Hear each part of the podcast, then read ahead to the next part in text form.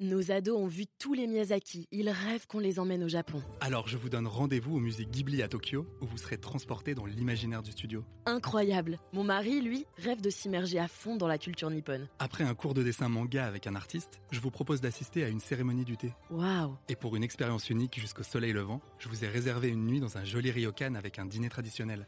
Je nous y vois déjà. Avec Marco Vasco, ne rêvez plus, vivez votre voyage l'esprit libre. Au rendez-vous sur marcovasco.fr pour imaginer votre prochain voyage sur mesure. Audible, raconte-moi une histoire. Il était une fois, à l'époque où la savane recouvrait la plus grande Pour partie grandir, de l'ouest de la Il suffit parfois de changer de point de vue. Notre manière Il de marcha voir dans la forêt sans s'arrêter, ressassant dans sa tête les derniers. Des murmures lui parvinrent, indistincts. Une minute s'écoula sans un bruit. Soudain, elle entendit une respiration derrière elle. Téléchargez l'appli Audible. Votre premier livre audio est offert. Le Figaro hors série présente Caravage, 9 journées dans la vie d'un peintre. Le 23 juillet 1599, Caravage reçoit sa première commande religieuse officielle. Il est chargé de réaliser le décor de la chapelle Contarelli, dédiée à Saint Matthieu.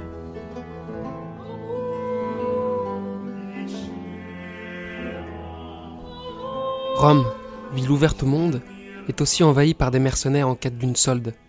Dans les tavernes, le sang coule souvent après le vin, et tout homme qui tient à sa vie et à son honneur cache dans ses effets une dague ou un poignard. Le pape a interdit les armes aux tout venants dans la ville.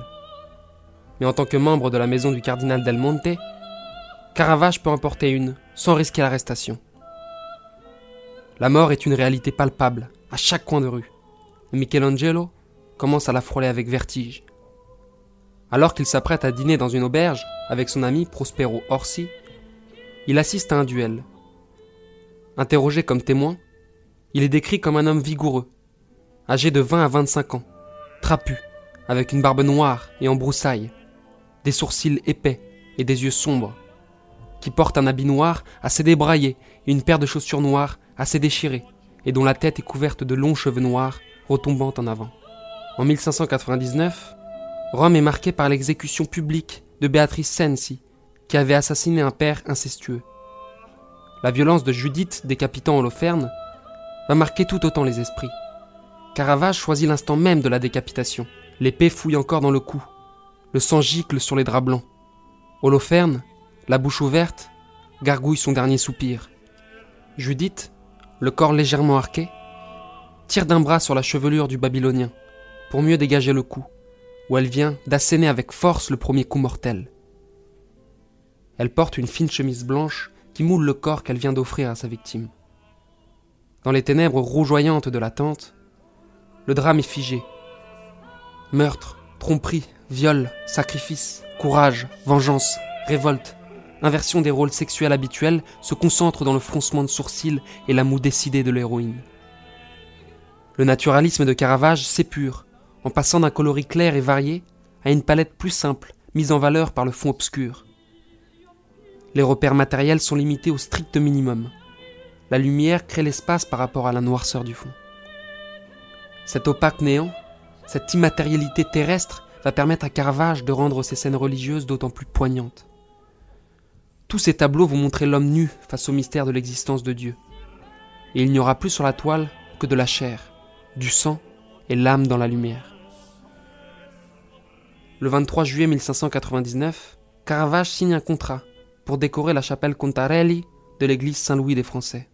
Le martyr de Saint Matthieu est une spectaculaire mise en scène de l'exécution de l'apôtre, avec en point de fuite centrale le bourreau, tandis que le saint gîte à ses pieds. L'effroi des personnages fuyant vers les côtés forme une déflagration partant du centre. Dans cette scène agitée, on retrouve des éléments inspirés de Raphaël et de Titien, qui témoignent de la volonté de se mesurer au plus grand. Avec la vocation de Saint Matthieu, Caravage révolutionne l'iconographie traditionnelle et déplace la scène dans un contexte contemporain. Sur un fond de mur opaque, avec une fenêtre aveugle, la lumière oblique accompagne le geste du Christ, copié de Michel-Ange, qui désigne le percepteur. Ici encore, le peintre réussit un instantané photographique. L'intelligence de Caravage réside dans sa faculté à représenter ce moment où l'action l'emporte sur le théâtre social et où les faciès se libèrent. Le succès est foudroyant, Peintres et amateurs défilent dans la chapelle. Ses ennemis peuvent s'époumoner. Ils ne font qu'augmenter sa gloire. Il est désigné en septembre 1600 pour orner les murs latéraux de la chapelle à Santa Maria del Popolo, tandis qu'Annibal Carache est chargé du retable. De chaque côté de l'Assomption de la Vierge de Carache, Caravage doit peindre une conversion de Saint Paul et une crucifixion de Saint Pierre. Michelangelo va d'abord peindre des compositions mouvementées pour contraster avec l'Assomption idéaliste d'Hannibal. Insatisfait du résultat brouillon, il va concentrer son pinceau sur l'acmé de l'action. Saint Pierre, sur sa croix inversée, redresse le torse d'un mouvement impérieux, comme pour adresser à ses disciples et aux fidèles une exhortation au courage et à la foi. Les bourreaux sales et musculeux forment avec lui une croix de chair. Saint Paul est renversé à terre vers le fidèle, les bras levés vers la lumière divine, plus éclatante que le soleil. Son cheval le surplombe, un sabot levé au-dessus de son corps, comme retenu dans son mouvement par la lumière divine. Ce corps animal et celui de l'homme se rejoignent par leurs membres pour former un cercle. Dieu règne sur toute sa création.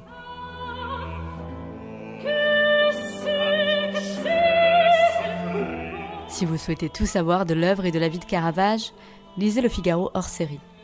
Retrouvez les 9 épisodes de cette série, ainsi que tous les podcasts du Figaro, sur lefigaro.fr et sur Spotify, Deezer et YouTube. Nos ados ont vu tous les Miyazaki. Ils rêvent qu'on les emmène au Japon. Alors je vous donne rendez-vous au musée Ghibli à Tokyo, où vous serez transporté dans l'imaginaire du studio. Incroyable. Mon mari, lui, rêve de s'immerger à fond dans la culture nippone. Après un cours de dessin manga avec un artiste, je vous propose d'assister à une cérémonie du thé. Waouh. Et pour une expérience unique jusqu'au soleil levant, je vous ai réservé une nuit dans un joli ryokan avec un dîner traditionnel. Je nous y vois déjà. Avec Marco Vasco, ne rêvez plus, vivez votre voyage l'esprit libre. Au rendez-vous sur marcovasco.fr pour imaginer votre prochain voyage sur mesure.